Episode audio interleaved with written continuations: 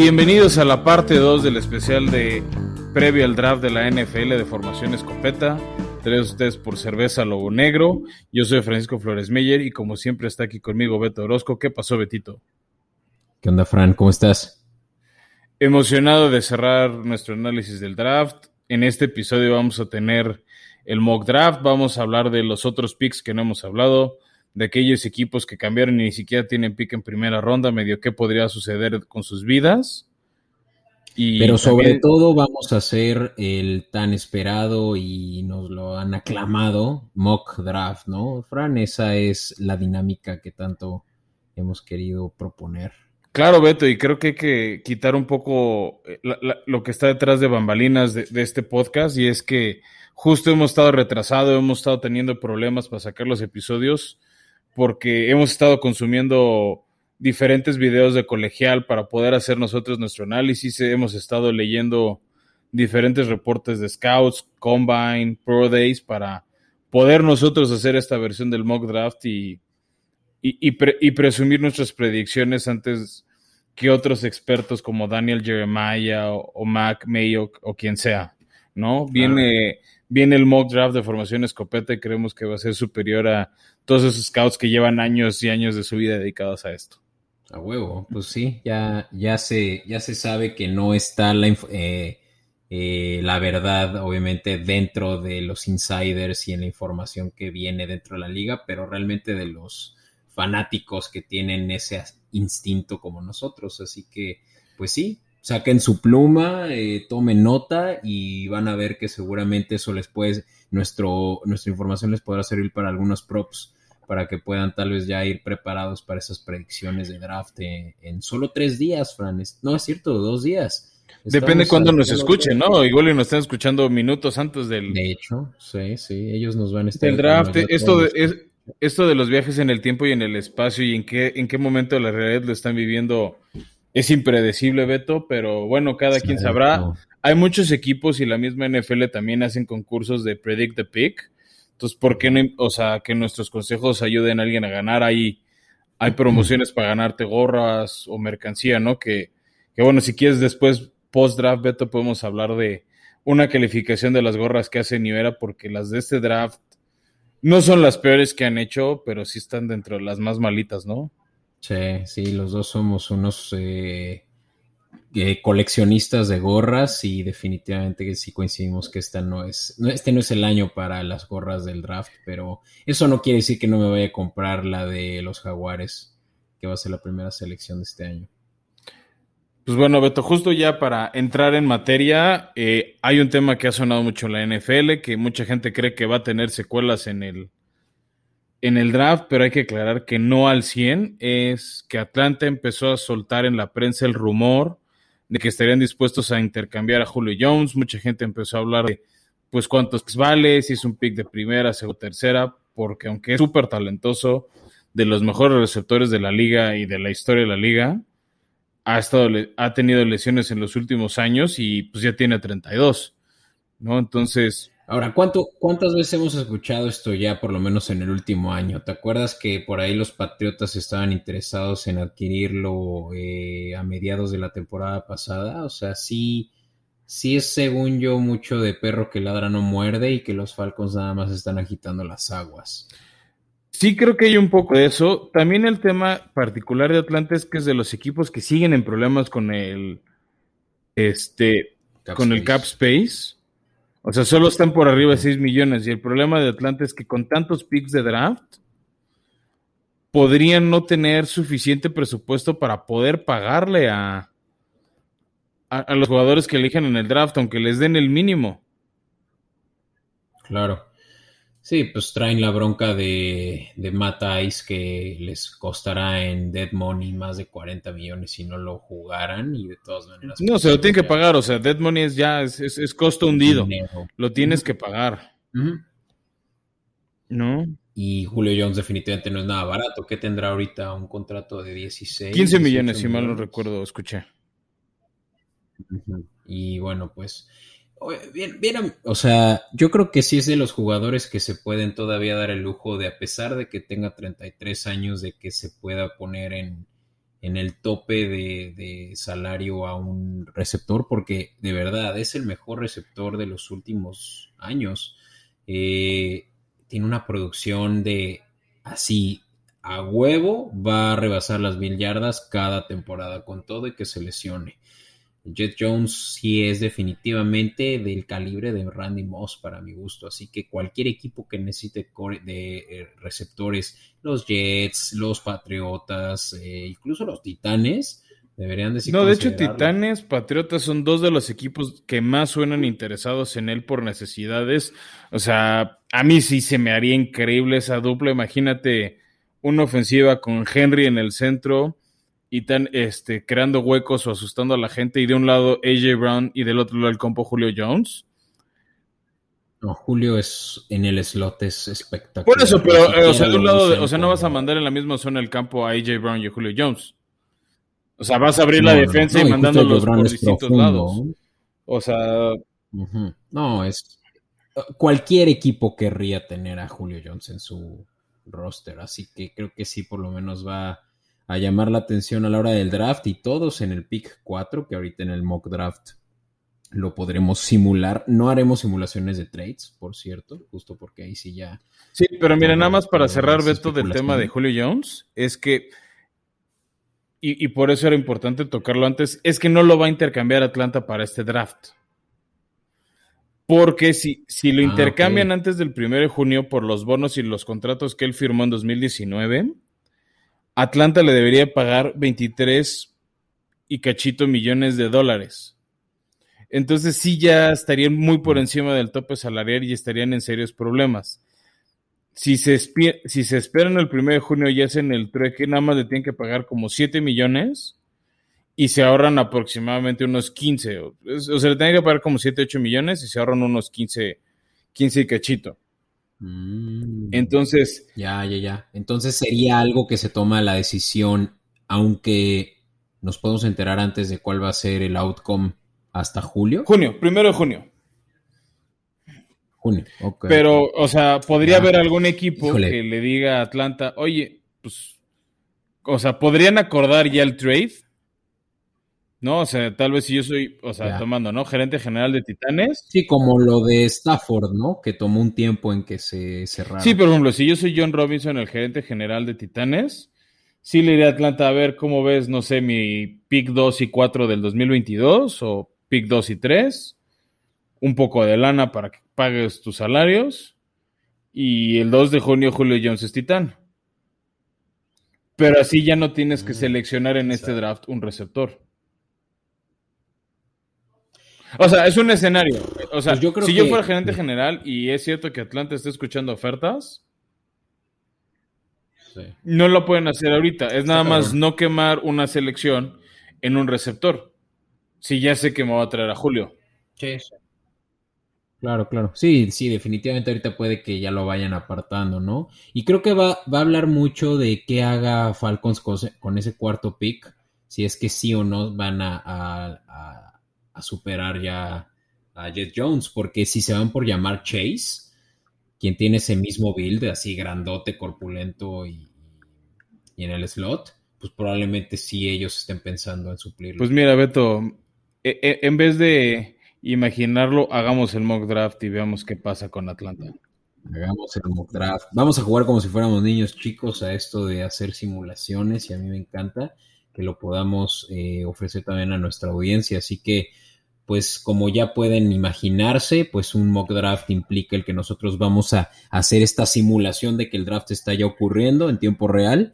Yo voy a tomar eh, aquellos picks nones, tú, Fran, vas a tomar los pares y vamos a hacer justo este intercambio de, comentarios sobre por qué yo como unos eh, Falcons estoy tomando a llamar Chase en primera ronda. Por sí, pues vamos arrancando, Beto, ya sabemos cuál va a ser el pick uno, pero hazlo oficial.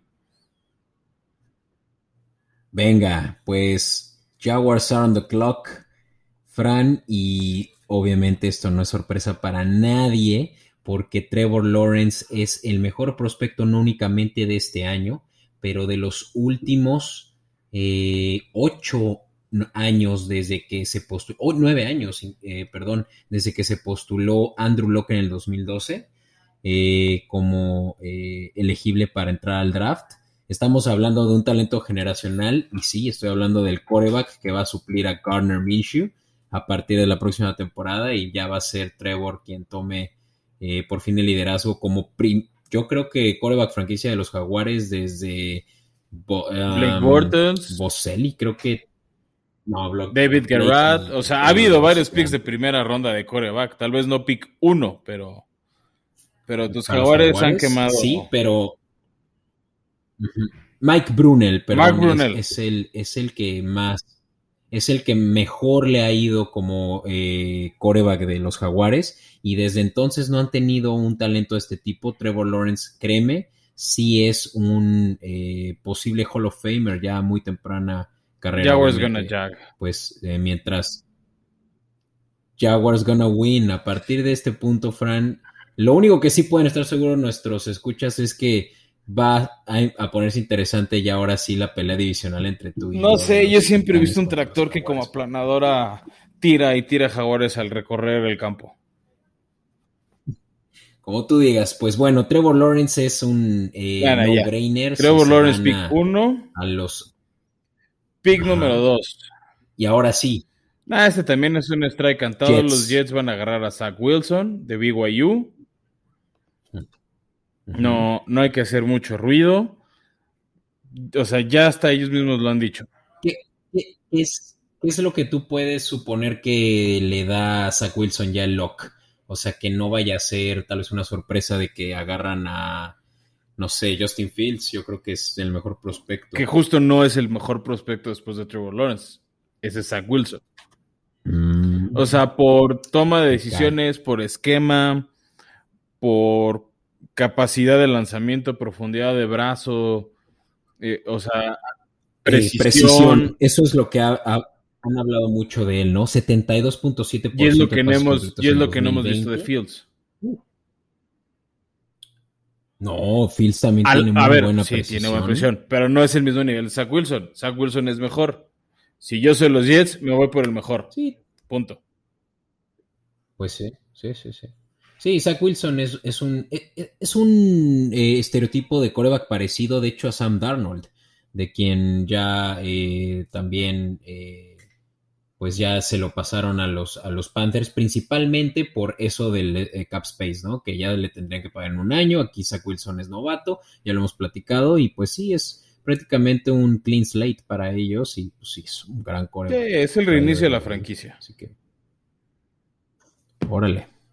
Pues mira, ¿quieres continuar? En ese caso, es el pick 3, donde se puede decir que empieza el draft eh, y Fran, yo no por causar controversia, pero yo nada más quiero decir una cosa.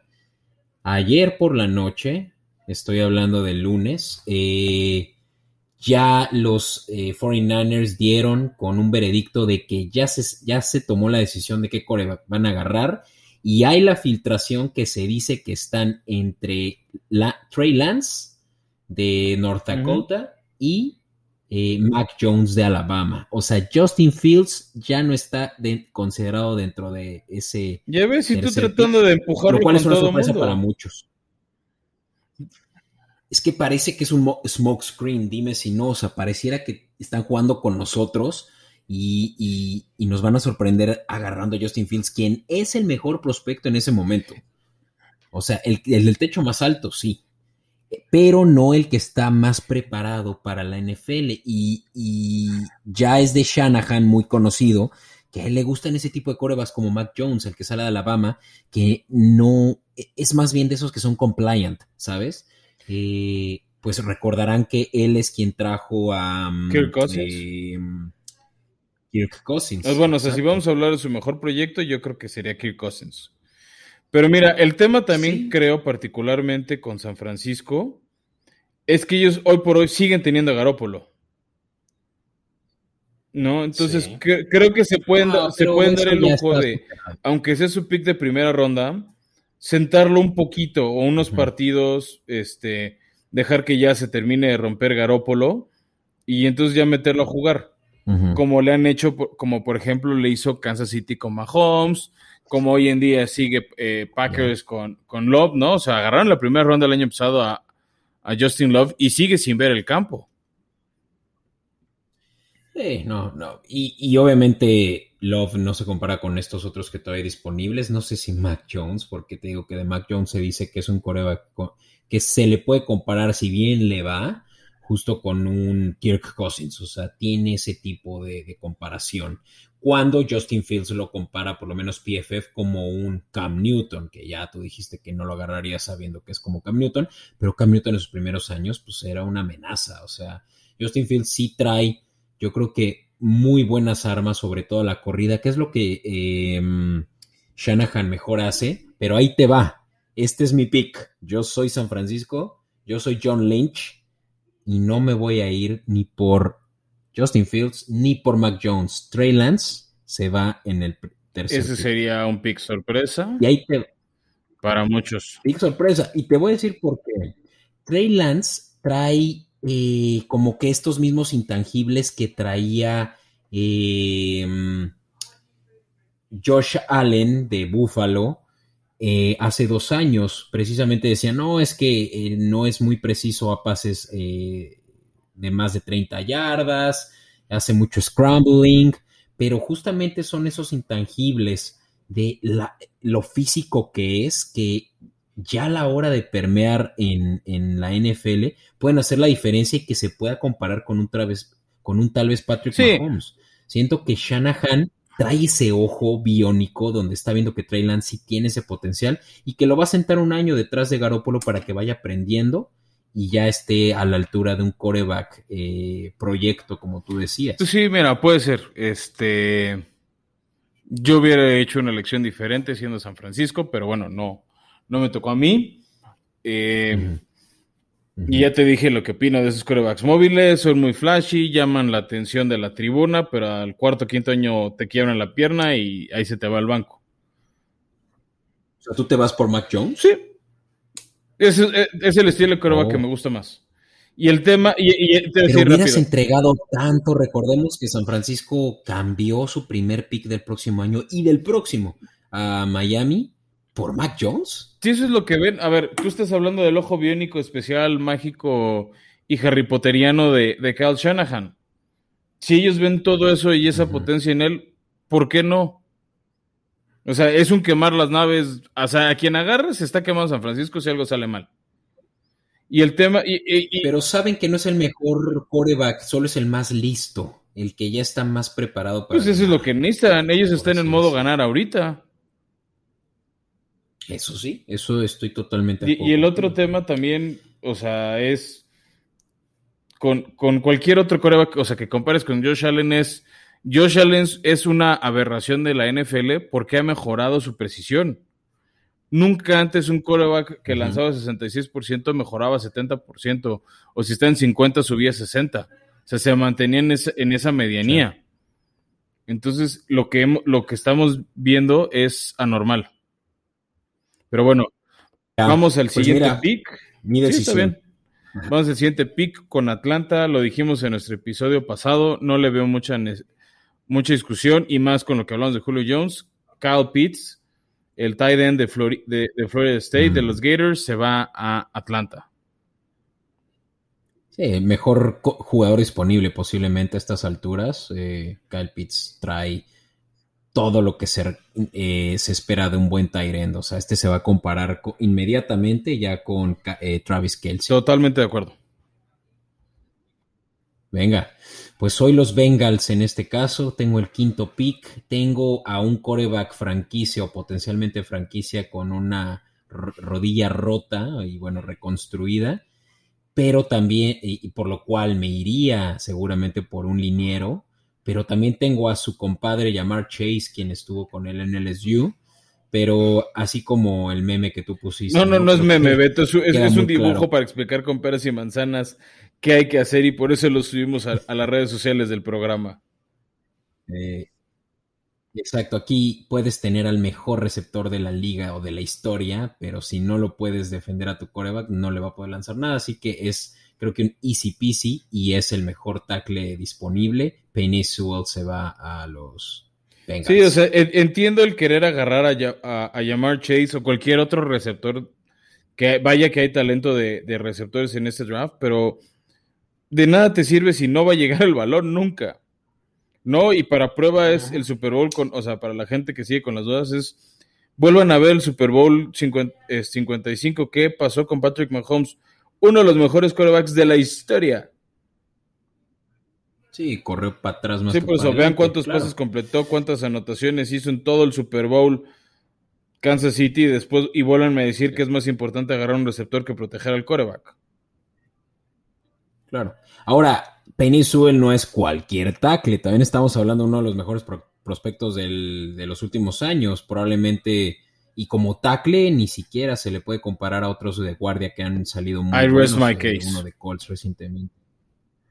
Ajá, entonces ya está. Creo que es un easy peasy. Sí, y luego pasamos con el pick número 6 a Miami, donde le urgen, le urgen armas al señor Tua Tango Bailoa o a Jake Brisket, si es que se lesiona, lo banquean.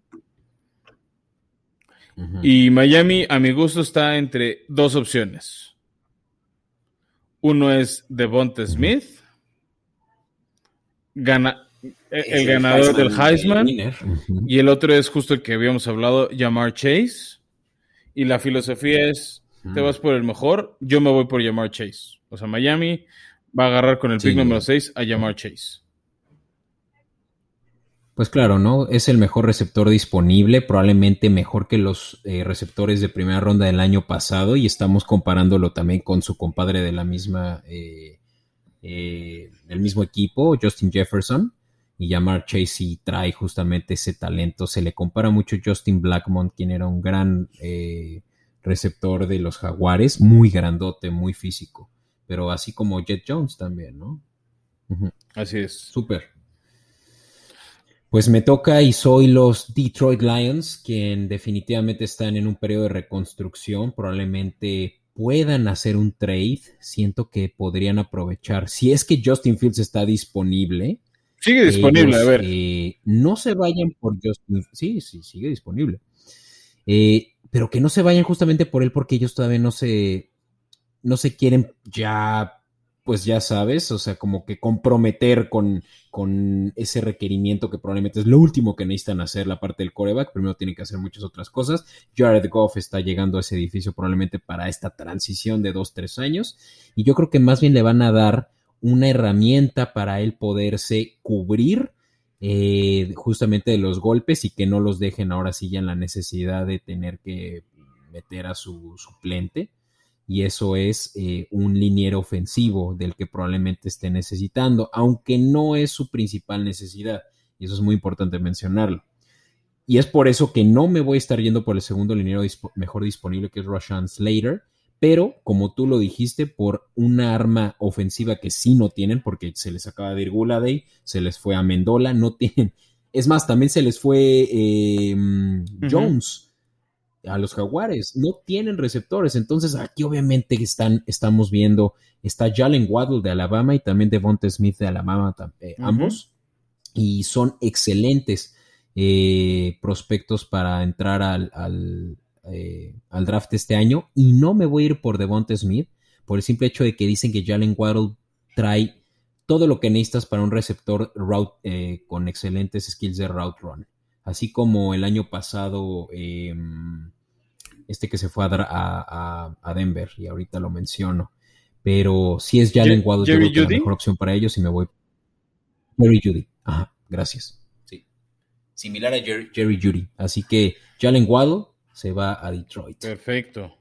Pues viendo el regalo que le dejas a las Panteras de Carolina, yo creo que se van a quedar con su selección, o sea, le van a dar sus dos años de prueba a su coreback, o sea, por algo le dieron las gracias a Teddy Bridgewater. No, o sea, ese trade con los Jets fue por algo. Entonces, aunque pareciera que necesitan un coreback, yo creo que no van a ir por un coreback las Panteras. Y viendo que siguen el tablero, ¿no? O sea, ya lo que Sam Darnold necesita son armas para probarse. Entonces yo creo, si yo soy Carolina, Ah. me, voy, me voy por el señor Devonta Smith. Wow. Y creí que ibas a decir Justin Fields, que lo vas a tener ahí en las trincheras por si cualquier cosa. Me hubiera gustado mucho esa selección. Si Carolina lo tuviera disponible a Justin Fields, ¿tú crees que no se irían por él? No, nos vamos por Devonta Smith, de Alabama. Wow. Wow. Ok, pues bueno, bueno, bueno. O sea, en este escenario hipotético en el que yo soy los Broncos, que es el siguiente a escoger. O sea, estarían llorando de felicidad de ver que ni siquiera tuvieron que moverse para agarrar a Justin Fields. Es que es lo que yo creo que va a pasar, eh, Beto. O sea, este mock draft más. es, es la, es la bola de cristal al futuro. Nosotros somos. Le estamos diciendo a la gente lo que va a pasar. de la predicción. Creo que no hay mucho que decir sobre esto. Justin Fields es claro eh, eh, favorito ya a estas alturas del draft, si es que cayó al, al número 9. Así que por fin es que John Elway puede ver la luz al final del túnel con esto de su racha de malos, malos corebacks seleccionados. Entonces ya, cerrado. Justin Field se, se va a los Broncos y llegamos al número 10. Los Vaqueros de Dallas. Dallas está en una posición complicada a mi gusto de qué tienen que hacer con su pick. Porque eh, ya lo hablamos, ¿no? En el episodio pasado. Hay, hay varios huecos en Dallas. Casi todos son defensivos. No lo hicimos en los capetazos, pero Sean Lee se acaba de retirar. Después de, Yes, después de ocho mil lesiones, quedarse a cinco tacladas de las mil, decide irse de la liga y bueno, es otro hueco más que necesita Dallas. Pero lo dijimos, me mantengo con, con nuestro episodio pasado, Dallas ver por un esquinero. Creo que seguimos agarrando talento de Alabama y el señor Patrick Surtain II es el nuevo esquinero de los Vaqueros de Dallas. Sí, pues es, es como lo han dicho los analistas, el, el corner más completo. Por ahí se habla muchísimo de un JC Horn que, que es velocísimo y, y lo que quieras, pero Patrick Surtain justo trae como todo el balance a una posición que seguramente día uno les va a hacer, eh, les va a sacar dividendos. No, ya tiene rato que. Jerry Jones está haciendo picks inteligentes. O sea, ya no se está yendo por, Sí, sí. por el pick llamativo, ¿no? Y creo que la primera es desde hace años, cuando no agarró a Johnny Mansell y fue de, no, vamos a hacer picks donde necesitamos. Y Dallas Ujú. necesita defensiva, necesita un esquinero. O sea, era una risa la defensiva de Dallas del año pasado. Y yo creo que van a hacer lo correcto. Oye, pues mira, ya pasamos el top 10. Aquí creo que es importante mencionar para que luego nuestros escuchas no digan, oye, pero pues eh, yo le hice caso a tu predicción y nada que ver. Tomemos en cuenta que no estamos haciendo simulación de trades, que es algo que definitivamente habrá pasado para terminar el top 10. Van a haber equipos que van a bajar, probablemente si a estas alturas eh, aguantó Justin Fields para habérselo llevado. Los Patriotas son uno de ellos. Pittsburgh también Yo creo que suena. los Broncos se van a estar sintiendo. Pittsburgh. No creo de Pittsburgh, pero. Y sobre todo por la posición en la que No, está justo por Pittsburgh, eso ¿no? se- Se estar ofreciendo el O 24. sea, justo por eso es que Pittsburgh va a querer subir. Pues, pero lo mucho que podrán ofrecer es ese primera selección y subir al 11, pero al top 10. mm, Bueno, a ver, o sea, habría que ver justamente por lo que pueden ofrecer. O sea, si te ofrecen dos, tres picks, quisieras pues, ofrecer por Mac Jones. Sí. Sí, sí, sí. Pero, pero bueno, el punto es que esto obviamente puede que sea muy distinto en el momento del draft, en solo un sí, día. puede que John Elway haga por una estupidez y ni siquiera agarre trades, coreback. ¿no? Y, y hablando de trades, eh, los Giants es quienes dicen que está eh, Dave Gettleman, probablemente el peor eh, gerente general de la liga. Dice que está muy interesado en bajar, en que podría probablemente entregar esa onceava posición. Y si Mac Jones estuviera disponible, justo ahí yo creo que se la, se la pelearían varios. Pero bueno, esto no es una de esas simulaciones por la cual yo me voy a ir a cubrir la principal necesidad que tiene Giants, que es línea. O sea, tienes que darle por lo menos el beneficio de la duda a su coreback, eh, Danny Dimes, si es que sí todavía tiene algo que ofrecer. Necesitas defenderlo, no tiene una buena protección y hay un excelente liniero Rashan Slater ahí disponible. Así que me voy directamente por el de Northwestern. Ok. Stackler Rashad, Slater a Gigantes y pasamos a otro equipo del este. Ve que rápido nos chutamos a, tres de los cuatro equipos de esa división, que fue la división basura el año pasado. Hay mucha gente que dice que Filadelfia necesita un coreback. Yo no veo que Filadelfia necesite un coreback. O sea, a mi gusto tienen a Jalen Hurst. Un reclamo que sí le hacen a Filadelfia es haber agarrado el año pasado a Jalen Rigor y haber dejado ir a, Justin Jefferson, ¿no? Que era el siguiente, que fue el siguiente pick. O sea, ahorita, de hecho, en Twitter ha circulado eh, el, video de cómo Minnesota se burla de que Filadelfia quería un receptor, agarraron a Jalen Rigor y dejaron a Justin Jefferson. Que nada más porque el novato del año siempre tiene que ser un coreback, que si no hubiera sido el novato del año, a mi gusto. O debió haber sido el novato del año. Sí. Sí, sí, Justin Jefferson obviamente fue mejor selección que Gore y eso habla de que los Eagles no tienen tal vez tampoco los mejores scouts, ¿no? Y, no sé, tal vez a estas alturas sí puedan darle.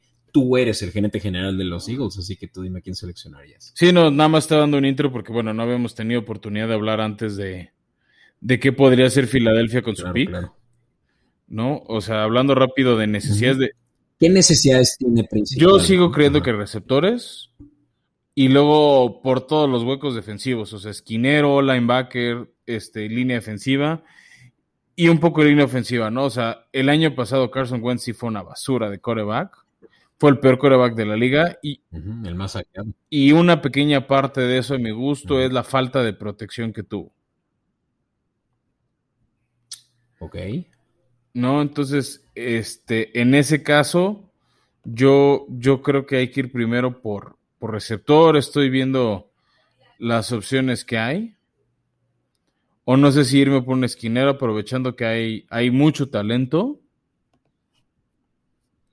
Sí, esquineros hay muchos, muy buenos. Y también receptores. Sí, o sea, y justo hay, hay profundidad en ambas decisiones, ¿no? Este. Estoy tratando de pensar. O sea, yo creo que Filadelfia está en ese dilema y creo que siguen en ese dilema de ir por receptor, ir por esquinero. Ambas son necesidades. Este.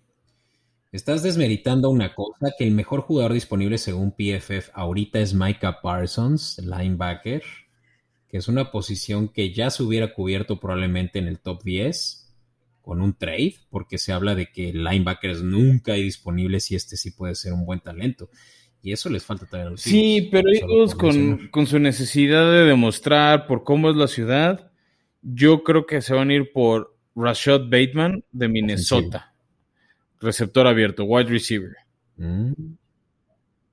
Ok.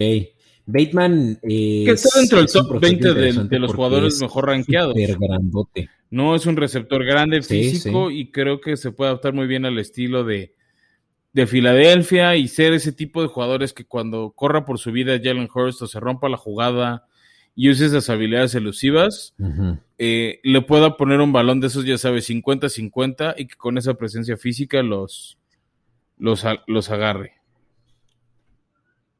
Tengo dos comentarios rápidos sobre estos Eagles. No puede ser que todos los años tu necesidad sea receptores. Por favor, ya hagan las cosas bien. Todos los años tres años seguidos por lo menos, siempre es su, primera necesidad. No puede ser que sigan a estas alturas todavía necesitando, eh, requiriendo de un receptor, eh, de un wide receiver one. Pero bueno. Y, otra es, eh, dejaron pasar a Mac Jones. O sea, están realmente viendo por esta, este experimento que traen con, ayúdame, su, su ahora nuevo coreback, ya que ya se fue Wentz por la puerta. Eh, Hurts, ajá, y, pues no sé, o sea, Mac Jones hubiera sido tal vez este arquetipo justamente de coreback similar a Danny Jones. de su mismo rival divisional de los Giants. Pero bueno, pues ahí sigue Mac Jones y yo creo que quien ahorita ya se está así saboreando son los Patriotas, ¿no? Pero bueno, pick 13 y son los eh, Chargers. Los Chargers se dice que van a bajar, están dispuestos a bajar, eh, perdón, subir, porque lo manejan al revés. Subir en el draft quiere decir irse más adelante para llevarse a Penny Sewell. Están súper interesados. Pero no van a llegar este al pick 4 o, sí, o sea, para ganárselo a...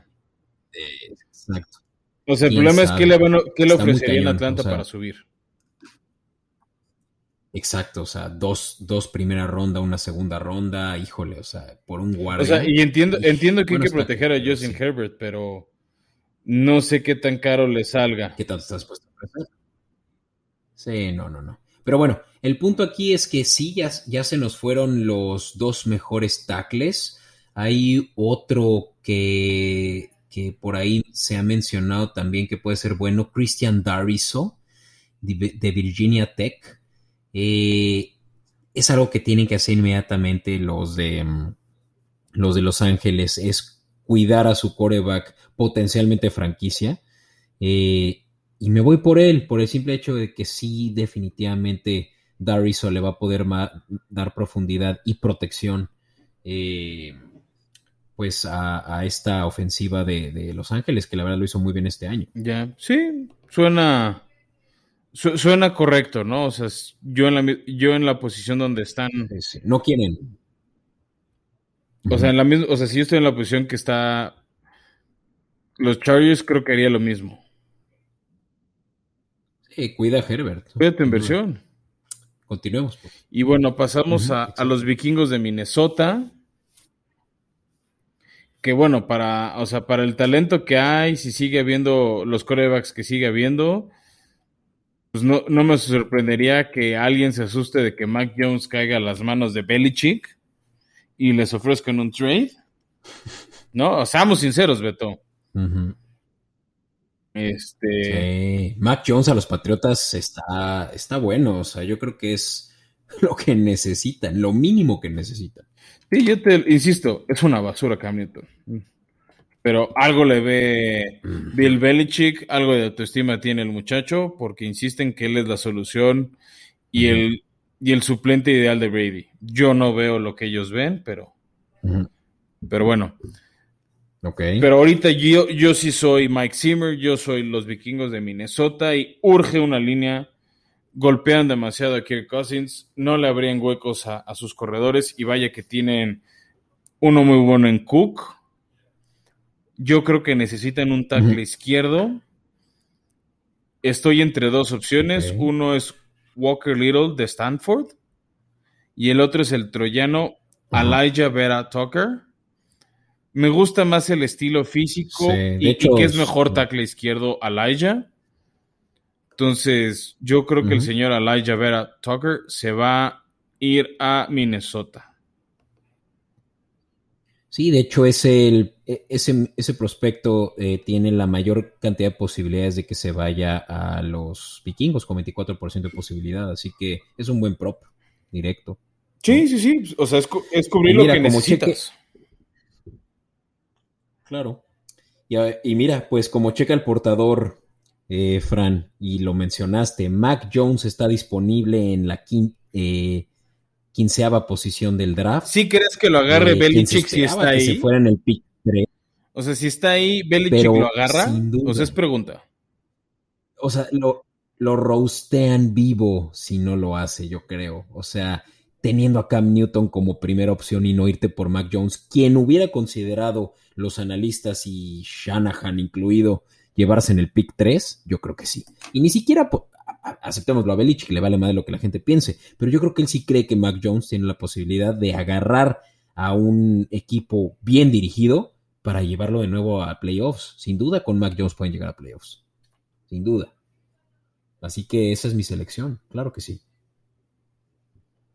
Interesante. O sea, no, no, no, me sorprendería. O sea, creo que sí, sí urge el cambio generacional. Y bueno, pues si está Mac Jones, si por alguna razón como tú lo pusiste, no lo agarra que yo, yo soy convencido que lo va, lo, va a tomar San Francisco, pues sí me hace sentido que se lo lleve Patriotas.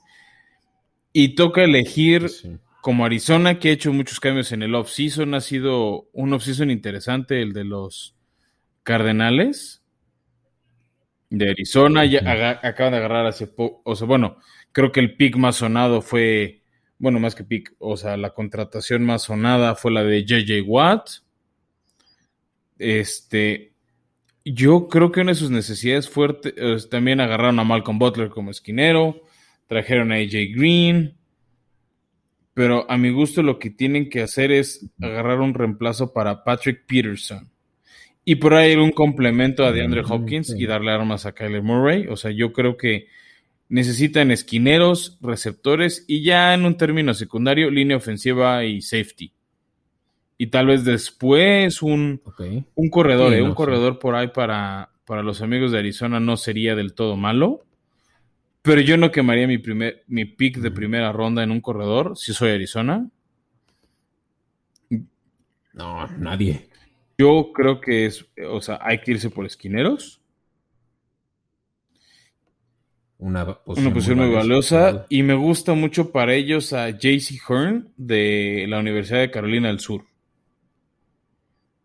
Es, este pick es un steal, yo creo, o sea, sin duda. Porque no hay pocos equipos antes de Arizona, que necesiten esquineros. O sea, creo que eso es lo que juega a favor de ellos. No hay muchos equipos. Sí, son los Cowboys. Eh, sí, son pocos. Antes de ellos, hacia atrás sí. Incluso los Patriotas, ¿no? Patriotas no le haría mal, pero.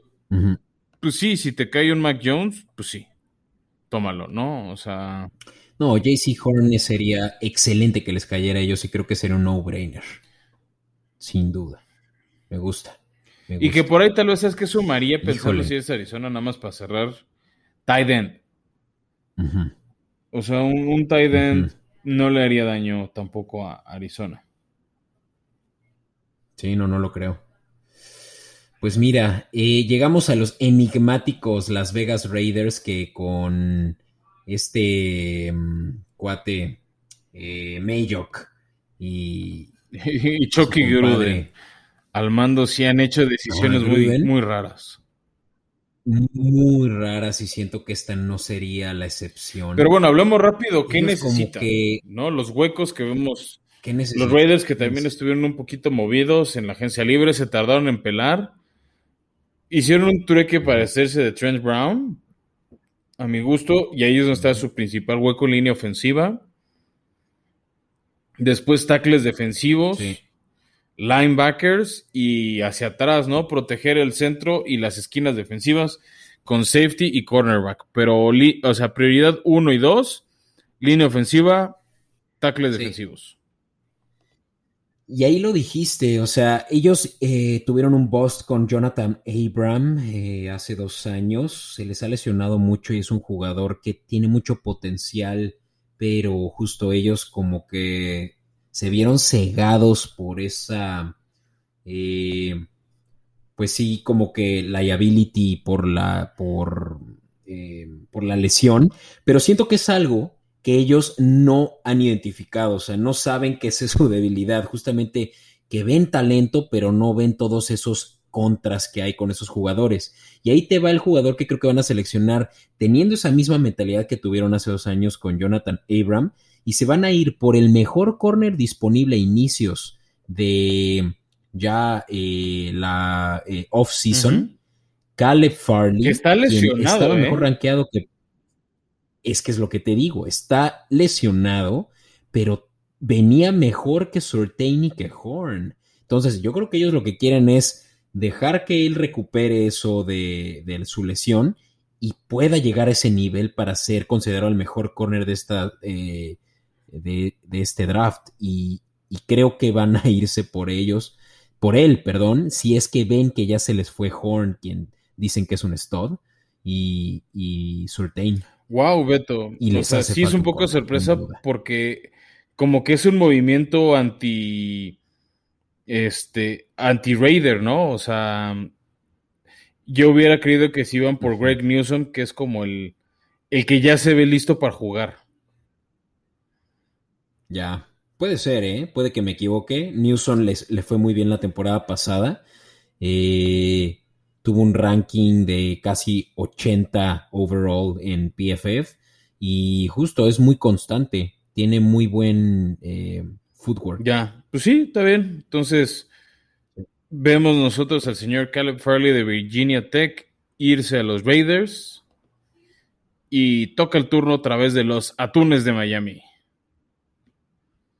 ¿No? Que ya hemos hablado un poco de, sus necesidades. No, ya, ya elegimos con el pick número 6. De hecho, este es el pick original de Miami, ¿no? El, número, el pick número 3, que después se convirtió en el 6, es por haber, haber mandado a, Jeremy Tonsil a los Tejanos. ¿No? Y, y, bueno, ¿qué otras necesidades tiene Miami?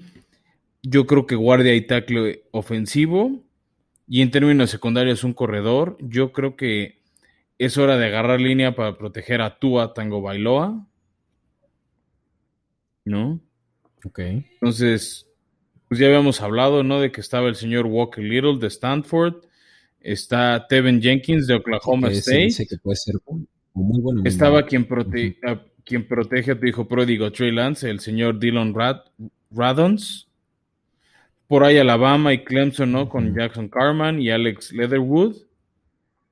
Si yo soy Miami. Muy buenos muy buenos linieros ofensivos. Sí, ¿no? Que han protegido a, corebacks móviles. Yo nada más por eso creo que me iría por Dylan Raduns. O Raduns, no sé cómo se pronuncia bien. Que protegió un coreback móvil como Trey Lance para que proteja ahora a Tua. Mira, interesante. ¿No? Entonces, y es un coreback del que se espera que se vaya, creo que hasta el segundo round. O sea, ahí sí, digo, no, no que sea una mala selección, pero yo creo que lo que está pasando es que se están yendo muchos lineros ofensivos muy temprano y es donde los equipos empiezan a, a, eh, sentir presión. Sí, el tema es que no es un pick sexy, por así decirlo. O sea, agarrar un liniero ofensivo no es algo que llame la atención, que los dos digan, ah, me voy a comprar el jersey de tal güey. Pues no, la neta no. O sea, salvo que seas de su familia, no te vas a. O sea, tiene que ser algo muy espectacular o tener un carisma muy, muy peculiar, un, tac, un liniero ofensivo para que quieras comprar su jersey. No digo que no suceda. Y para mí, un caso muy chistoso es Taylor Lewan en Titanes que es alguien que ha hecho muchas cosas para la comunidad, sacó su podcast que es nuestra competencia que se llama For the Boys, ¿no? Pero realmente no es como que la gente corra a comprarse el jersey de ningún tackle ofensivo, no importa el equipo. Sí, pero justamente son quienes van a defender del jersey que sí tienes, el coreback que se va a encargar de pasar el balón, pero para eso necesitas la buena protección, sin duda. Exacto. Los lineros ofensivos son de las de las posiciones que yo por lo menos más respeto, de, mis favoritas en cómo complementan el juego. Pero yo solo creo que los corners son los que sí se llevan neta mis mayores respetos. Los que están ahí persiguiendo a receptores del calibre de Julio Jones, justo. Pero sí, no, definitivamente los tackles están en mi segunda posición favorita. Ya. Pero bueno, te, te toca elegir como el fútbol team el equipo, el equipo de la magia. Me encanta. En el 2021. Me encanta estar en esta posición porque algo que no les está funcionando muy bien eh, a los fútbol team ahorita es como su depth que tienen em, en cuanto a linebackers. ¿sí? Tienen necesidades en coreback. Ya vimos que Smith salió por la puerta. Dwayne Haskins lo eh, cepillaron antes de acabar la temporada. Exacto. Receptores, pues tienen a Terry McLaurin, hablamos de uno de los mejores receptores de la liga, yo creo, pero tal vez ya no están en el punto en el que un coreback ahorita eh, les pueda solucionar. Además, ya, ya se fueron los top 4 o 5. 5, porque ya agarraste a Mac eh, Jones para, para tus patriotas. Entonces, entonces yo, yo, yo y, y firmaron a Heineken que dio un buen partido en playoffs, ¿no? O sea, tal vez le dan el 2021, pues para ver qué puede hacer junto con Fitzpatrick y tal vez ya buscar un coreback el año que entra. Exacto. Y, lo que te digo, que no tienen es un buen linebacker. Yo estoy viendo ahorita su roster y veo que aquí dice Cole Holomb, eh, Kyle Hudson, Jared Norris. O sea, no conozco a ninguno. No tengo idea si ellos realmente tienen un linebacker titular para la próxima temporada. Y estoy viendo que Micah Parsons cayó hasta, hasta este momento al, 19, cuando se esperaba ser el noveno mejor rankeado eh, para este draft. Así que sin duda se van con el mejor linebacker disponible. Micah Parsons. Sí, de acuerdo, que en una vez no nos sorprendería que Washington busque ser un trueque para irse más arriba en el draft, ¿no? Lo que no sé si un equipo de su misma división como Gigantes, que se quiere ir hacia abajo, estaría dispuesto a intercambiar con alguien de su misma división. Sí, no, no, y, créeme, si Micah Parsons está disponible para los eh, Washington Football Team, se lo llevan. O sea, no creo que. No, de acuerdo, de acuerdo. Te digo, no tienen. No, y tienes a Chase John que necesita amigos en esa defensiva. Y es, y es un tip, es un linebacker del estilo que le gusta a Ron Rivera, como en su momento fue Luke Kickley, por ejemplo. Exacto, es que es más de irse atrás, no está en la presión como otros. Va, me gusta ese pick. Ahora toca un equipo que yo creo que sí va a ser trueque hacia arriba, que son los Chicago Bears. O sea, no sé porque a mí me apesta que va a haber un trueque entre Chicago y Detroit. Pero bueno, toca elegir a los osos este, que tienen distintos huecos. El más marcado es el de coreback. O sea, ya se hicieron de Trubitsky. Tienen Andy Dalton. No creo que sea la solución a largo plazo. Necesitan un coreback pero en nuestro escenario de nada de trueques, híjole, nada más te voy a decir qué opciones de coreback quedan. Queda Cal Truss de Florida, que no me gusta. Davis Mills de Stanford. Kellen Mond de Texas. Jamie Newman de Georgia. Se habla de. Felipe Franks de, de Arkansas. Shane Bukele de SMU. Sam Ellinger de Texas y el señor Ian Book de los de Notre Dame, ¿no? O sea, ninguno ya, o sea, todos en sus ranks son de, de los peorcitos y más si los comparamos con los otros que están. Yo creo que Chicago no va a agarrar un coreback simplemente porque ya no hay uno bueno y no es agarrar por agarrar. No, o tal vez como un drafted free agent o on draft, o sí, undrafted, ¿no? Este, no quemar un pick. Yo creo que también necesitan darle otra pareja a Allen Robinson. Este. O irse por línea ofensiva, o sea, tanto tackle como guardia es una necesidad alta en Chicago. Eh, en segunda medida, un defensive back o un edge no les haría daño. ¿No? algo así también necesita este, Chicago. Pero yo, siendo el gerente general de Chicago, yo creo que me voy por un receptor. Me gusta un receptor que va por fuera, que corre bien la ruta. Entonces podría irme por Terrence Marshall de LSU. O uno de los jugadores. LSU que es muy. O otro que me gusta de All Miss es Elijah Moore, que creo que podría ahorita empezar dentro del slot y conforme aprende el sistema ofensivo, ya ir migrando a wide receiver 2, porque claramente el 1 es Allen Robinson.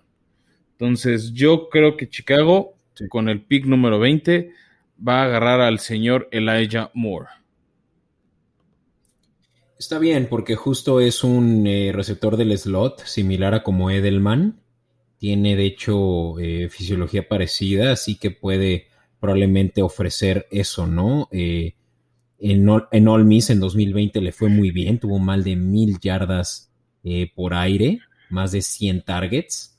Y pues definitivamente es alguien que le va justamente a, funcionar a Andy Dalton como segunda opción después de Allen Robinson. Exacto. Y eso que tienen buenos receptores. Eh, Moore, justo también un, eh, un tocayo suyo. o Mooney, creo que es algo así, pero Sí, en realidad con Moore, Elijah Moore, ya, ya se ve un eh, locker room pesado de wide receivers para Chicago.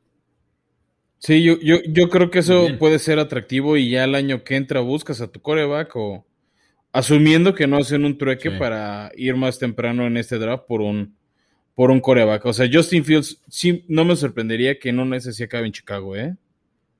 O sea, si hay un trueque, yo creo que Chicago se iría por Fields o Mac Jones, dependiendo de qué haga San Francisco. O sea, Andy Dalton es un parche súper temporal para ellos. Sí, sin duda, sin duda.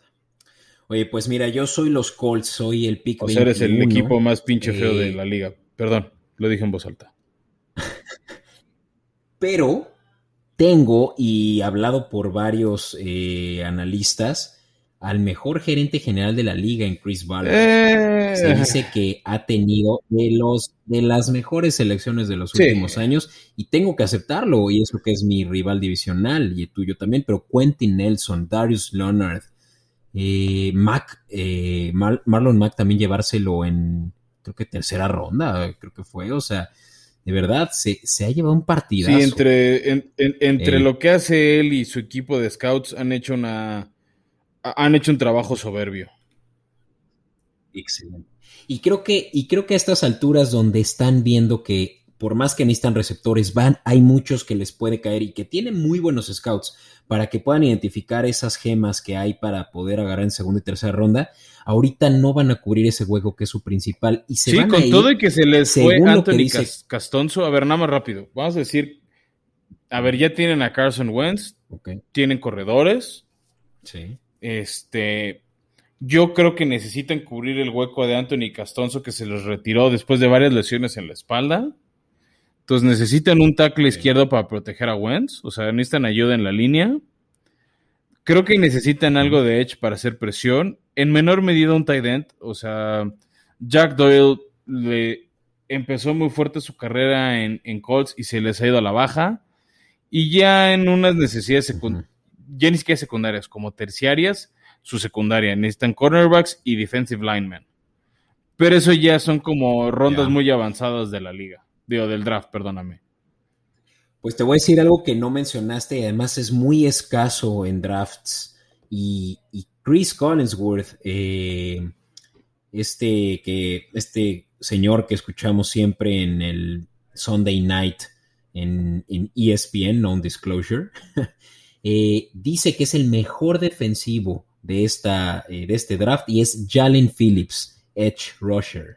Y yo creo que los Colts no van a dudar en seleccionarlo, habiendo ya tenido este hueco de Justin Houston, eh, que ya tiene unos años que se fue y no han tenido un Edge como él desde entonces. Seguro. Is that your final answer? Sin duda. Sin duda. Jalen Phillips. Vas a ver, va a ser un buen jugador de, de, de, de, Miami. Eh, tuvo. ese es de la Universidad de Miami. Cuatro em, golpes a, a, corebacks en 2020. Perdón, em, nueve sacks. Sí. Nueve sacks, 29 hurries y y tuvo, y tuvo un, eh, un, total de snaps de 240 por eh, presión. Va a ser un realmente un maremoto para nuestra división sur si es que sí lo ponen ahí en la línea defensiva. Interesante ese pick. O sea, no, no me sorprendería mucho. O sea, creo que es una decisión inteligente. Yo en unas veces creo que se irían por talento ofensivo para proteger a Carson Wentz después de todo el trueque que hiciste con Filadelfia lo, que has comprometido, este, creo que se irían por, por tal, o sea, por, por un tackle para proteger ese helado ciego de Wentz. Y sobre todo por el tema que se les fue Castonzo, ¿no? O sea, no se me hace un mal pick ir por, por Phillips. Nada más yo creo que en primera ronda se irían por, por un tackle. Pero bueno, ya. está el pick hecho me toca ser John Robinson de, de, mis queridos Titanes de Tennessee, que tiene distintas necesidades. Este, creo que línea ofensiva se, vio después de el fiascazo que fue Isaiah Wilson, el, el Panda Wilson que lo intercambiaron a Miami, que creo que ni pasó 36 horas siendo delfín y lo habían cortado. Intentó lanzar hace poco un sencillo de rap, un cuate que no le interesa a la NFL, que tiene serios problemas de actitud que sí fue un bust terrible para, para Tennessee. hace un año. Sigue, sigue estando ese hueco ofensivo. Creo que necesitan agarrar un receptor también. Trajeron de los Rams a Josh Reynolds después de que se fue John Smith a los Jets. Esquineros después de que dejaron ir a la mitad y tuvieron, no sé si la peor, pero sí la segunda o tercera peor secundaria de la liga. Necesitan esquineros. Yo, si soy Titanes, no me, o sea, tampoco la idea de un Edge que complemente a Danico Autry y a Bob Dupree no estaría mal. Este, ha habido, he visto mock drafts que dirían que se van por un safety y está ahí súper bien rankeado el señor Trevon Moring de TCU como una opción. También he visto a otros decir que vayan por este Greg Rousseau, que impresionó mucho y con el que estuvo trabajando en el Senior Bowl Mike, Mike Otros dicen a Quit Pay de Michigan como otra opción. Así hizo Julari de Georgia, es otra opción, ¿no? Este, para ellos, si es que se van por Edge, yo creo, y yo soy Titanes y está ahí disponible, el señor Greg Newsom II de Northwestern como una opción. El otro que me gusta mucho y más por la historia, por la familia, el señor Asante Samuel Jr., que juega la misma posición que su papá, que te has de acordar de lo que hizo con tus queridos patriotas. Pues de hecho, creo que si mal no me acuerdo, el señor Asante Samuel fue compañero de Mike Rebel, coach de Titanes. Órale, ¿neta? O sea, Mike Rebel estaba en sus años mozos y Asante Samuel ya estaba en la segunda mitad de su carrera. Pero si yo soy Titanes y está aquí disponible para mí Greg Newsom, yo tomaría este esquinero. Sí. Es un buen pick. O sea, necesitas cubrir eh, justamente toda esa fuga de corners que tuvieron. Y que mejor, como lo dijiste, Greg Newsom, segundo que está eh, NFL ready, realmente, ¿no? Se pudo haber ido desde los Raiders hace ya casi 10 picks, así que creo que es. exacto, si está ahí lo tomas. Es un safe bet. Sin duda. Ahora eres los Jets. Oye, pues eh, soy los Jets y los Jets tienen un. Que tiene este pick de Seattle, ¿no? Recordándole a la gente que, que Seattle era el pick original, ¿no? Ya estamos desde hace rato en los equipos de playoffs. Seattle, uno, uno de los equipos que menos picks va a tener en el draft, o sea. Se van a estar picando los ojos o no sé qué van a estar haciendo porque nada más tienen tres picks. No, nada más para decirle rápido a la gente qué va a ser, o sea, ya que no van a tener muchos picks los Seahawks. ¿Qué van a hacer? O, qué necesidades tienen con sus tres míseros picks? A mi gusto necesitan esquineros, necesitan reconstruir ese Legion of Boom. Necesitan línea ofensiva para proteger a Russell Wilson que ha chillado por protección. O sea, no la ha pedido, ha llorado, ha implorado, ha rogado por protección.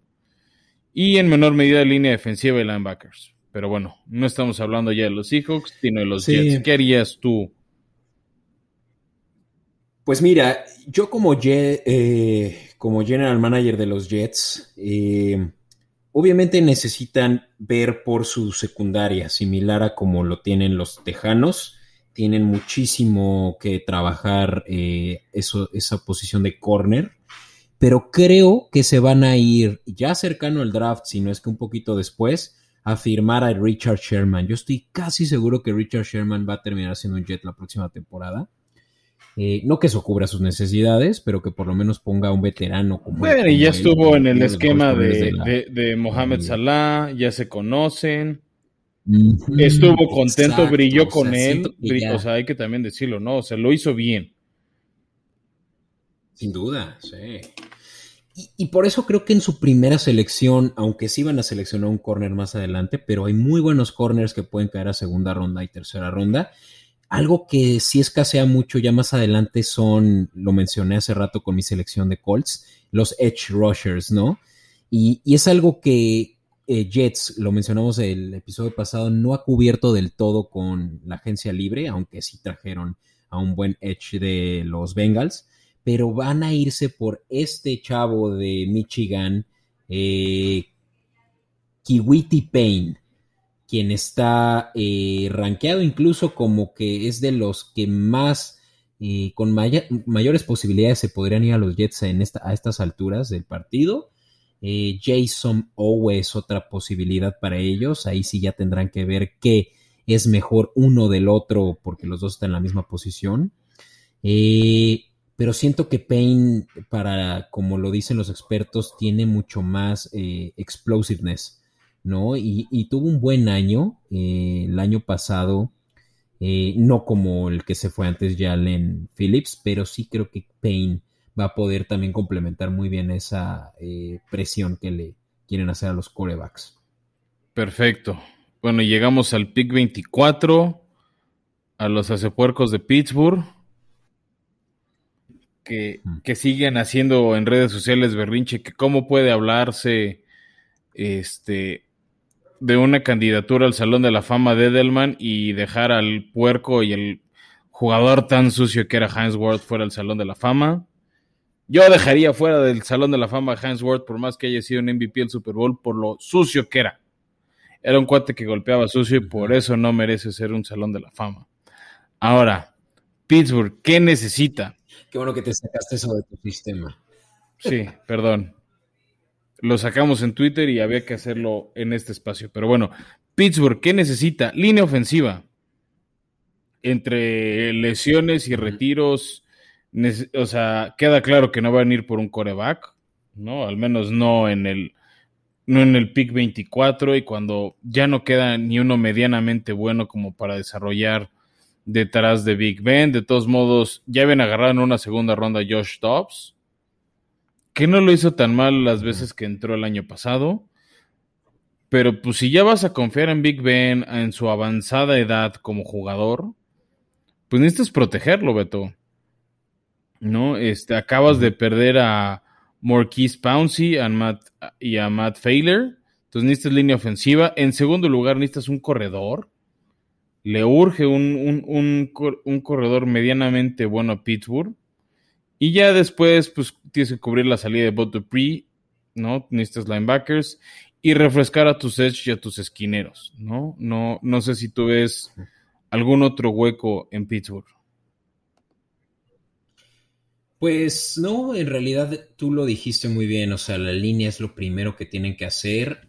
Coreback es algo que deberían de tomar en cuenta, consideremos eso que pero tendría que ser un trueque, ¿no? O sea, para, para poder tener un... Para poder pensar en un coreback decente para Pittsburgh. O sea, porque en, la, en el pick 24, o sea, ni, ni Mac Jones va a estar ahí, ni... O sea, vas a agarrar... No, no, y no, y no van, no van a gastar en Calen Mond, quien se espera que eh, termine yéndose hasta la tercera ronda, no lo van a sacar desde la 24. Estoy de acuerdo, o sea, yo creo que Pittsburgh sí es uno de los que puede bajarse, sí estoy mm, muy seguro de eso, pero bueno, en la suposición de que nosotros no podemos hacer este tipo de trades, creo que sí definitivamente serían por un guardia o un tackle, quien definitivamente les hace falta con la salida de Villanueva y de Pouncy. Sí que mira, bueno, si nos vamos a corredores ¿Qué hay por ahí disponible? A mí me gustaría, si, soy, si soy fan, si tengo ese disgusto de ir a Pittsburgh, Najee Harris de Alabama, ¿no? El, heredero de Derek Henry en esa universidad. Está también el este, Javonte Williams de Carolina del Norte. Por ahí también. El corredor más completo, como lo han dicho por ahí. Sí, también hemos hablado, ¿no? Y en algún momento lo platicamos a Travis Etienne, pero Travis Etienne me, me, apesta Bucanero, pero bueno, esa es mi opinión. Ya llegaremos a ese pick. Este, por ahí está también el, compañero de, de Javante Williams, Michael Carter de Carolina del Norte. Uh Herbert de, de, Virginia Tech. Y uno que vimos en los playoffs con Justin Fields, Trey Sermon, ¿no? Creo que esas son las mejores opciones de corredores. Cabe mencionar que está, dicen que es una, un draft de muy malos eh, corredores. Eh, running backs. O sea, no. Ajá. O sea, no sin desmeritar el talento que pueden tener, pero que el conjunto de los que están aplicando no es nada bueno. De acuerdo. Sí, yo lo que creo ahorita, o, si yo soy Pittsburgh, creo que te las puedes arreglar con un corredor medianón o promedio. si tienes una buena línea ofensiva. O sea, obviamente, si tienes un gran corredor, como en su momento fue Le'Veon Bell con Pittsburgh, y tienes una buena línea, como en ese momento la tenía Pittsburgh, o sea, se vuelve un corredor estrella. También ya lo vimos en Titanes con Derrick Henry. Lo vimos el año pasado, a mi gusto, con la mejor línea ofensiva en Cleveland. Si tienes una gran línea ofensiva, cualquier corredor va a funcionar. Si obviamente, si tienes un gran corredor como, como fue Chop este, o Hunt con, Cleveland, se vuelve, un, se vuelve un superestrella. Y creo que esa es la apuesta de Pittsburgh. Armar una muy buena línea ofensiva traer a un cualquiera con tal de que lo haga bien. Exactamente, y yo creo que y yo creo que es una necesidad importante, lo dijimos, es tackle, y a mí me gusta el señor Walker Little de Stanford para empezar a, rejuvenecer esa línea ofensiva en Pittsburgh. Chido, creo que lo dijiste, lo hiciste muy bien, obviamente teniendo a un tackle que cayó ya para el 24 y del que se habla de que puede ser un boomer bust pero creo que es una buena apuesta estando ya en la posición 24, sin duda. Oye, Fran, pues para poder cerrar el episodio eh, lo más rápido posible, no sin quitarle crédito a estos que son los mejores equipos de la liga por estar. Y los jaguares de Jacksonville. Los jaguares de Jacksonville, claro que sí. los jaguares de Jacksonville ahorita tienen una posición interesante. Obviamente, este es un pick que viene de los Rams, justamente con este trade que se hizo con Ramsey. Eh, este es el segundo eh, que, tenemos de primera ronda gracias a ese intercambio, gracias Ramsey. Y ven a más lo que cayó en mis manos desde hace cuánto, eh, rankeado en la doceava mejor posición de este draft. Christian Barmore, sí, lo sé, los, los Jacks no necesitan tal vez un liniero defensivo interno como lo es Christian Barmore, pero créeme, ellos tienen una fascinación por estos eh, jugadores eh, de la línea defensiva. Y de hecho, fue gracias a ellos que en el 2018 fue, eh, ¿te acuerdas de ese Saxonville? Que tanto llamaban que... sí, que llevaron a, los playoffs a Blake Bortles. Exacto, o sea, la defensiva de los jaguares era dominante y fue precisamente gracias a esa línea interior que tenían eh, ya en ese entonces con varios, o más bien ya todos los que se fueron, ya hemos platicado de ello, jugadores estrellas de los eh, Jaguars del 2018. Y creo que se van a tentar obviamente con esta decisión de Christian Barmore y no podrán dejarlo pasar. Así que esa es mi selección. Alabama. Perfecto. Pues bueno, ahora pasamos a los equipos que estuvieron en, la orilla de las finales de conferencia, que es los Cleveland Browns, que creo que, que ya tienen a mi gusto una ofensiva muy, muy fuerte, pero necesitan ayuda en su defensiva. Este, necesitan un interior defensivo. Creo que un edge para que acompañe a Clowney, que se va a lesionar tarde o temprano, ya Garrett. Y en segundo término, linebackers. Pues sí, el mejorcito ya se les fue. Creo que si quieren un linebacker está Jeremiah Ogusu de Notre Dame, que lo hizo muy bien. O Jason Owe de Penn State. O sea, creo que son las mejores opciones. Este, para ellos. O ya si, dependiendo que esté viendo el, equipo de, Cleveland, está por ahí Asís Ojulari. Eh, que ya tiene dos, tres años que el equipo de Cleveland hace buenos drafts, ¿eh? Hay, hay, que, hay que reconocérselo. Tienen rato haciéndolo bien el equipo de, de, Cleveland, ¿no? Dos, tres años, tampoco muchísimos, pero, pero lo, lo, vienen haciendo bien.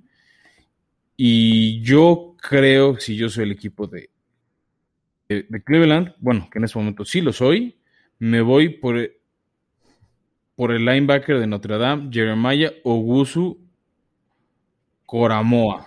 Sí. Está bien, es justamente, eh, según PFF, eh, tiene el 16.3% de posibilidades de que lo draften en ese pick, el cual es el más alto. Así que sí, es un edge, eh, perdón, un linebacker lo que les está haciendo falta en, ese, en esa protección del campo. Me gusta. Sí, no, y creo que Kevin Stefanski puede hacer buenas cosas con él. Y pues al lado de más Garrett y lo que pueda aprender de Jadevion Clowney mientras esté sano o cuerdo, van, van a ser una presión interesante y más porque tienen que ir contra el coreback del equipo por el que te toca elegir, que es Lamar Jackson. Sí, sí, sí, claro. Y hablando de Lamar Jackson, en el pick número 27, uno de dos que tienen en primera ronda justo con este intercambio de Orlando Brown, eh, los Ravens, todos los años pasa lo mismo con ellos, eh, opuesto a los Jets, tienen, no tienen realmente necesidades, simplemente... No, sí tienen necesidades. Y en este caso... o sea, tiene una necesidad, pero es más por sistema. A mi gusto, necesitan receptores. El problema es que tienen un corredor que cree que es coreback. Sí, sí, sí. Recibiendo los centros. No, y necesitan protegerlo. O sea, le va a pasar lo que le pasó a Cam Newton. Le van a empezar a pegar, se va a empezar a, a, cohibir y va, va para atrás, ¿no? Y va a ser cuando ya va a tener que realmente ya tomar mejores decisiones. Aunque bueno, agarraron a Sammy Watkins para en eso la agencia libre. Excelente ahí. Eh, por lo cual, mira, yo estoy entre dos cosas. Receptor o tackle. Es algo que definitivamente sí necesitan eh, tener ahí más de cerca. Claro, y más porque eh, acabas de mandar a Orlando Brown, tu tackle izquierdo, a Kansas City. Pero también, Beto, y, lo quiero dejar ahí, necesitas empezar a pensar cómo vas a suplir a Yannick Ngakwe y a Matt Judon que se te fueron. ¿no? Entonces, y más por el estilo agresivo que le gusta jugar a Baltimore. Y porque tienes, y porque tienes en tu división a la línea ofensiva de Cleveland y ese juego terrestre tan agresivo de Stefanski del que acabamos de hablar. Y, vas a tener que contener a Burrow, ¿no? Que va a tener una mejor línea ofensiva. Es cierto. Entonces, yo no sé si, bueno, también tienes el pick 32, ¿no? O sea, cinco picks después regresa, o, perdón, cuatro picks después regresa a Baltimore. Entonces, entre el 27 y el 31 yo creo que se van a dividir entre Edge y, la, y, línea ofensiva. ¿Por cuál te vas primero? Pues mira, lo que tienen que hacer los equipos en este tipo de casos es ver a quién tienen antes para su siguiente pick, ¿no? Y en este caso, los Ravens deben de tener cuidado con los Bills, que tienen una posición antes en el 30. Eh, y son quienes también pueden irse por un edge rusher. También les hace mucha falta la presión a los corebacks. Dado ese, ese ligero detalle y porque no creo que vaya a haber la necesidad de que ni eh, los Santos, ni los Packers y los Bills, como ya lo mencioné, se vayan a ir por un tackle, que lo primero que haga eh, los Ravens sí, sí sea irse por un edge rusher. Y creo que en ese caso, viendo que está Jason Owe, como lo mencionaste justo un momento antes, de Penn State, creo que sí se estaría intentando por irse por él, quien también viene como uno de los mejores edge rushers de, este año. Así que, pues yo creo que va a ser un win para ellos, teniendo obviamente la oportunidad de luego agarrar su tackle. Ok, perfecto. Pues sí, me, hace sentido este, esa selección para, para los Ravens. Este, y el razonamiento creo que es de ese estilo que hemos visto en Baltimore. También es otro equipo, creo que justo detrás de Indianapolis, que hace buenos drafts o, por, o ha sabido cubrir necesidades. Sí. Ok. Y bueno, toca pasar este, con el pick número 28 a los Santos de Nueva Orleans que empiezan la vida sin Drew Brees después de 15 largos años. Este, Nuevo Orleans es un equipo que dentro de todo está sólido. Creo que no es hora de pensar en que entre Tyson Hill y, y Famous James Winston. Tienen ahí medio cubierto o por lo menos aguantan. Creo que sí necesitan ya empezar a pensar en un wide receiver. ¿No? Para este.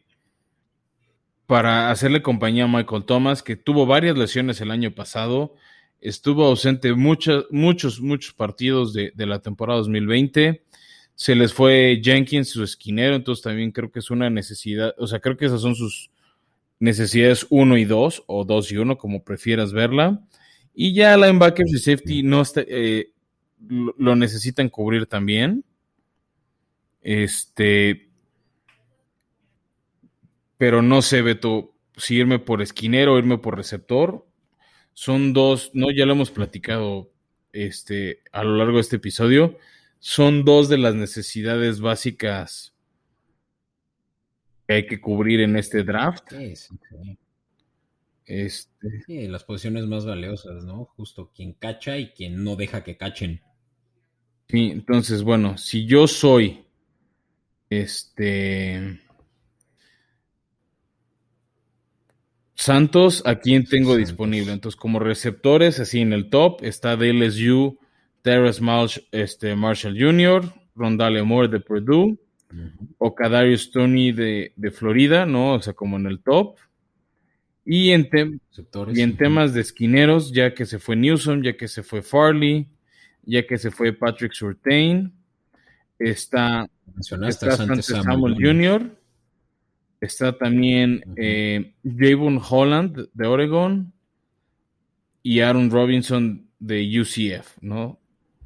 Este, pero justo por lo mismo de que creo que hay mucha, hay muchas opciones de esquineros y le gusta un esquema ofensivo a Santos, eh, es un equipo que le gusta traer a la gente. Y aprovechando que ya estás en Luisiana, te traes a un hijo pródigo de, de la universidad vecina, o sea, que está a kilómetros, que ha jugado en tu estadio, y te traes de LSU a Terrace Marshall Jr. Sí, pues es un buen fit, claro. Creo que hubiera hecho lo mismo, traerle pues eh, opciones a Tyson Hill. No es cierto, Tyson Hill a. Pues Tyson Hill o, James Wilson, ¿no? O sea, creo que van a estar intercambiando y así. Sí. no, es, buena opción. Yo creo que wide receiver 3 o, si realmente eh, hace lo que muchos de LSU hacen, que es si brillar en, la NFL, pues como un wide receiver 2 atrás de Michael Thomas. Me gusta.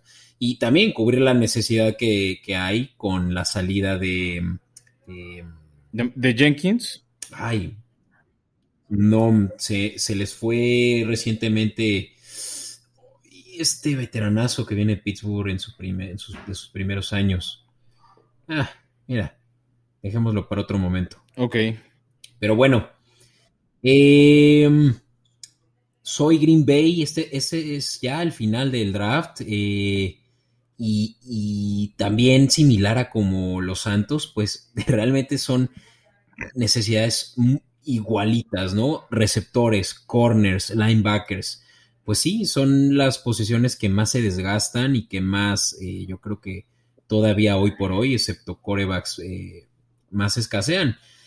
Y pues mira, como, como veo que y tú lo dijiste, pues sí hay un mercado muy amplio para corners, aunque creo que sí hay una brecha muy grande entre Asante Samuel y Jevon Holland, que mencionaste tu top 3 de corners. Creo que aquí sí no se van a permitir los eh, Green Bay Packers no llevarse a un corner de, esa, de ese calibre, como en este caso sería Asante Samuel Jr. Así que me voy por él como corner. Wow, Beto, yo, yo siento que en una de esas, aunque no es tanta prioridad para Green Bay, empezar a, a, su, a revivir, a rejuvenecer su línea ofensiva después de que su centro se les fue a, a los Chargers. Mm. No, o sea, pero sí, o sea, me gusta el pick de Asante Samuel, sino también creo que un receptor a, a Green Bay no haría daño porque todo es Devante Adams, pero sí me gusta Sí. me gusta Sante Samuel Jr. para, para Green Bay. Y en ese momento a Sante Samuel ya lo metes junto con Alexandre, quien es uno de los mejores corners de este año. Y ya tienes ahí una dupla excelente de corners. Corners no necesitas uno, necesitas tres. Así que qué mejor que tener dos de los mejores eh, de los últimos años. Si es que Asante realmente sí live up to the hype. No, está bien, me, me, me hace sentido, o sea, no, no es un mal pick. Y bueno, llegamos a 30, al, al pick número 30 con los Bills de Buffalo. Este, que creo que necesitan ayuda en su defensiva, eh, un defensive interior, edge rusher y esquinero, ¿no? Eh, creo que son el top 3 de necesidades.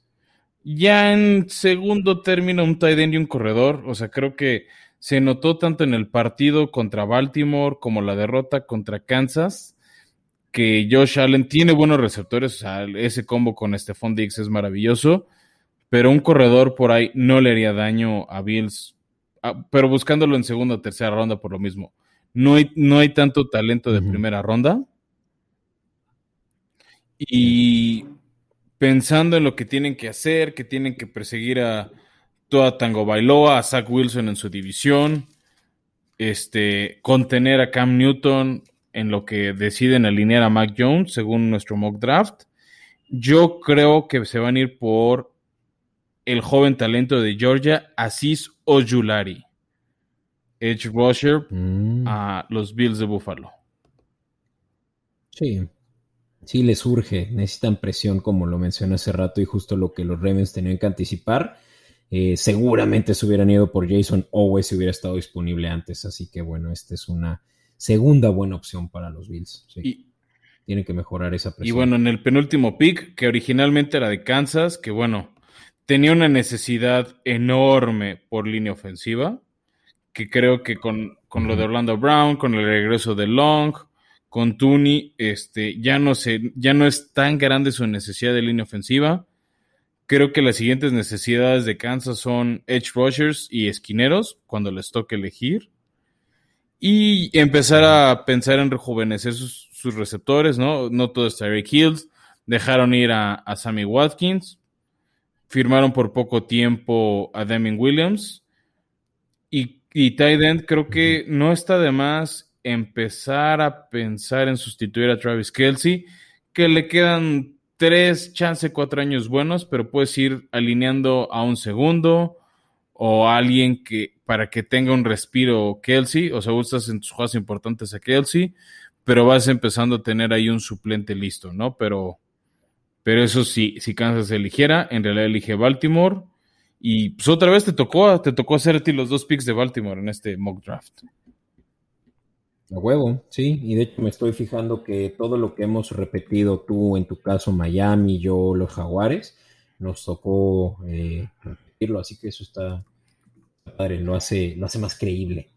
Pues va, mira, en mi segunda selección de los Ravens tienen que eh, suplir la ahora ausencia de Orlando Brown, que se les acaba de ir justamente y por esa razón ahora tienen este pick a Kansas. Y sencillo, Tevin Jenkins eh, de Oklahoma State viene de este esquema también de eh, run, eh, run defense, perdón, run offense. Así que creo que va a ser muy móvil para poder abrir huecos para, para su coreback tan elusivo. Así que creo que va a ser un no-brainer que puedan cubrir la, necesidad que tan pronto se les fue con, esta adquisición de, de pick. Ya. Está interesante, este, ¿no? o sea, creo que es un buen combo tanto Tevin Jenkins como Jason Owe para, para Baltimore, empezar a, rejuvenecer el equipo, cubrir los huecos que se generan en la agencia libre. Este, y bueno, toca el campeón a, a los Tampa Bay Buccaneers elegir, que bueno, por ahí en necesidades no hay muchas, ya lo hemos dicho en, la cobertura, no se les fue ninguno, ni uno solo de sus titulares. Este, tal vez, o sea, hay que pensar un poco en rejuvenecer este, el cuerpo de esquineros, de receptores, de edge rushers, ¿no? O sea, la edad de Jason Pierre-Paul o Endaka Monsu ya empieza a pegar, ¿no? Este, por ahí corredores, ¿no? Creo que, creo que no está de más, pero pues si yo soy, siendo Tampa, yo creo que me iría por el mejor safety del draft, que es Trevon Moring de TCU, que sorprendentemente va a llegar hasta esta posición en el draft sin que nadie lo elija. Por ahí puede que Titanes o, Bills pudieran elegirlo antes, pero bueno, ya, ya dijimos que no. Y Trevon Moring se va a ir a Tampa Bay en el pick número 32. ¿No? Y con eso, Beto, se, cerraría la acción del jueves. de la primera ronda. Y ya nada más para decir, el, el, único otro equipo que no hemos mencionado, sus necesidades, sus, los otros dos equipos, perdón, Beto, sus, las necesidades que no tienen pick de primera ronda. Uno es los Tejanos de Houston, este, que de hecho no van a elegir ni en la ronda 1 ni en la ronda 2. Ellos van a elegir hasta la ronda número 3. Este, tristísimo lo, lo, lo, de Houston, que yo veo que necesitan receptor, que necesitan defensive linemen, safety, linebackers, ¿no? O sea, creo que necesita... Coreback. Es que están, eso sigue no veremos, Beto, y es un tema que tenemos muy quemado tú y yo aquí. Este, y pues sí, defensive end tienen que empezar a, o sea, tienen que sustituir a JJ Watt que se les fue, punto, punto final. Este, pero bueno, eso, eso es lo que necesitan, ¿no? O sea, yo creo que receptor, corredor por ahí, defensive end necesita Houston. Y bueno, el otro equipo que tampoco tiene picks de primera ronda, este, y no la va a tener por varios años, son los Rams de Los Ángeles, uno de los favoritos a llegar al Super Bowl o competirle a Tampa Bay por esa posición del Super Bowl y tal vez ser el segundo equipo en ser anfitrión en su propio estadio, ¿no? O sea, recordemos que el Super Bowl 56 es en el SoFi Stadium. No, no veo a los Chargers totalmente listos para, para ser anfitriones del Super Bowl, pero sí a los Rams, que creo que necesitan no en necesidad primaria, pero sí un centro que, cuide a Matt Stafford, linebackers para que jueguen detrás de del señor Aaron Donald y compañía, ¿no? Esas son las necesidades. Y ellos están en win now. Sí, no, están en un modo win now y por eso pues no, no les surge elegir en la primera, o sea, no, no, no les surgió elegir en la primera ronda, sí tienen picks en segunda ronda, un par en terceras y ya después por ahí en la 4, en la 6. Y pues sí, necesitan línea ofensiva para, para completar la protección de, de, Sam Bradford.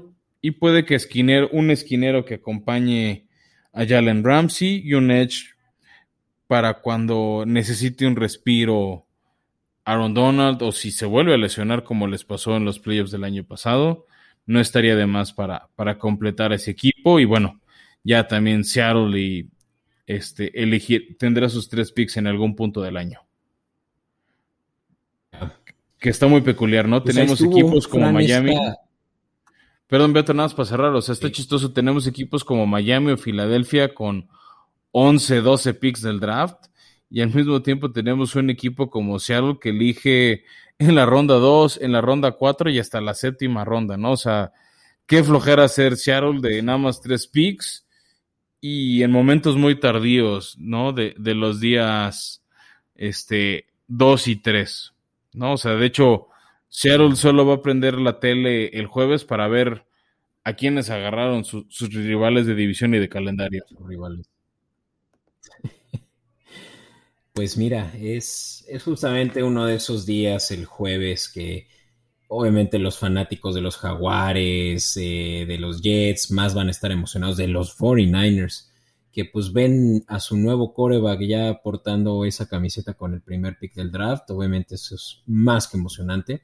Pero realmente para todos los para todos los equipos que sí tienen picks, lástima por los Rams, pero pues ellos tomaron su decisión y pues que Jalen Ramsey eh, pague por ello.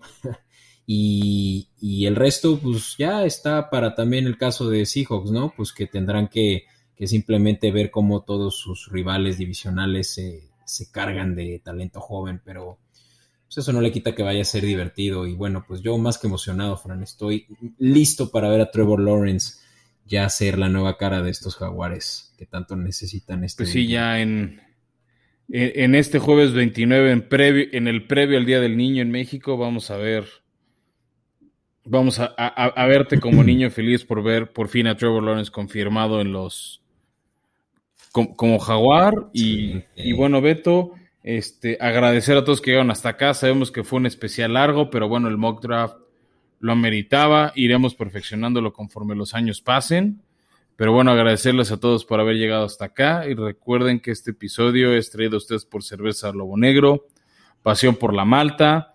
No olviden usar su código Formación Escopeta o Escopeta Podcast eh, a través de los pedidos pueden hacerlos a través de Instagram en arroba cerveza lobo negro o ahí mismo en Instagram viene un número de WhatsApp para hacer sus pedidos cualquiera de los cuatro sabores. Yo les recomiendo personalmente la IPA o el nuevo sabor Rasputin, que es un Imperial Stout. Los dos están muy agradables para este calor primaveral que se vive en México.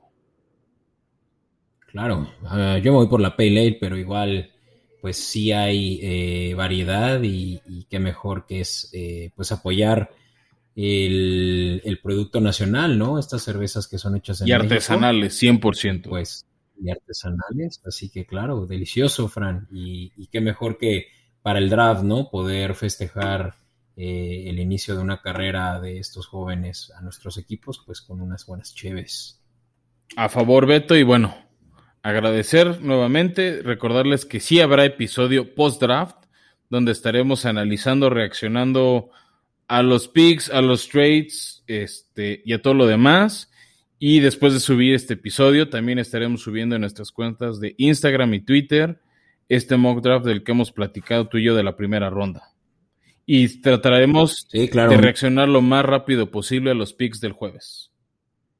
Pero esa interacción será más por, por, Twitter que por Facebook, digo, por Instagram, perdón, en Instagram haremos tal vez algunas reacciones de los más relevantes de nuestros equipos, de los equipos populares, pero todas las reacciones realmente estarán en Twitter para que ahí nos estén buscando. Así es, encuéntrenos como Escopeta Podcast y bueno, pues eso es todo por mi parte. No puedo esperar más para que ya sea mañana para ustedes que escuchen el episodio ya un día antes. Y bueno, pues Fran, eh, feliz día del draft. Espero que los Titanes no se agarren a un jugador que le haga daño a esos jaguares que definitivamente van así causarte daño a ti. No, ya lo tienen. Jeffrey Simmons va a capturar por lo menos una vez en los dos partidos a Trevor Lawrence. Simón, vamos a, vamos a apostar unas chelas. Eh, acuérdate de mí. En uno de los dos partidos, al menos Jeffrey Simmons va a capturar. Simmons. Primera ronda de hace dos años. No ha tenido, creo que, más de cuatro sacks. Porque su primer año estuvo lesionado y llegó hasta el final. Y en playoffs capturó dos veces a Lamar Jackson. Así que. Responde cuando cuenta. Bueno, pues muchas gracias a todos y nos escuchamos la próxima semana. Hasta la próxima semana, Betito.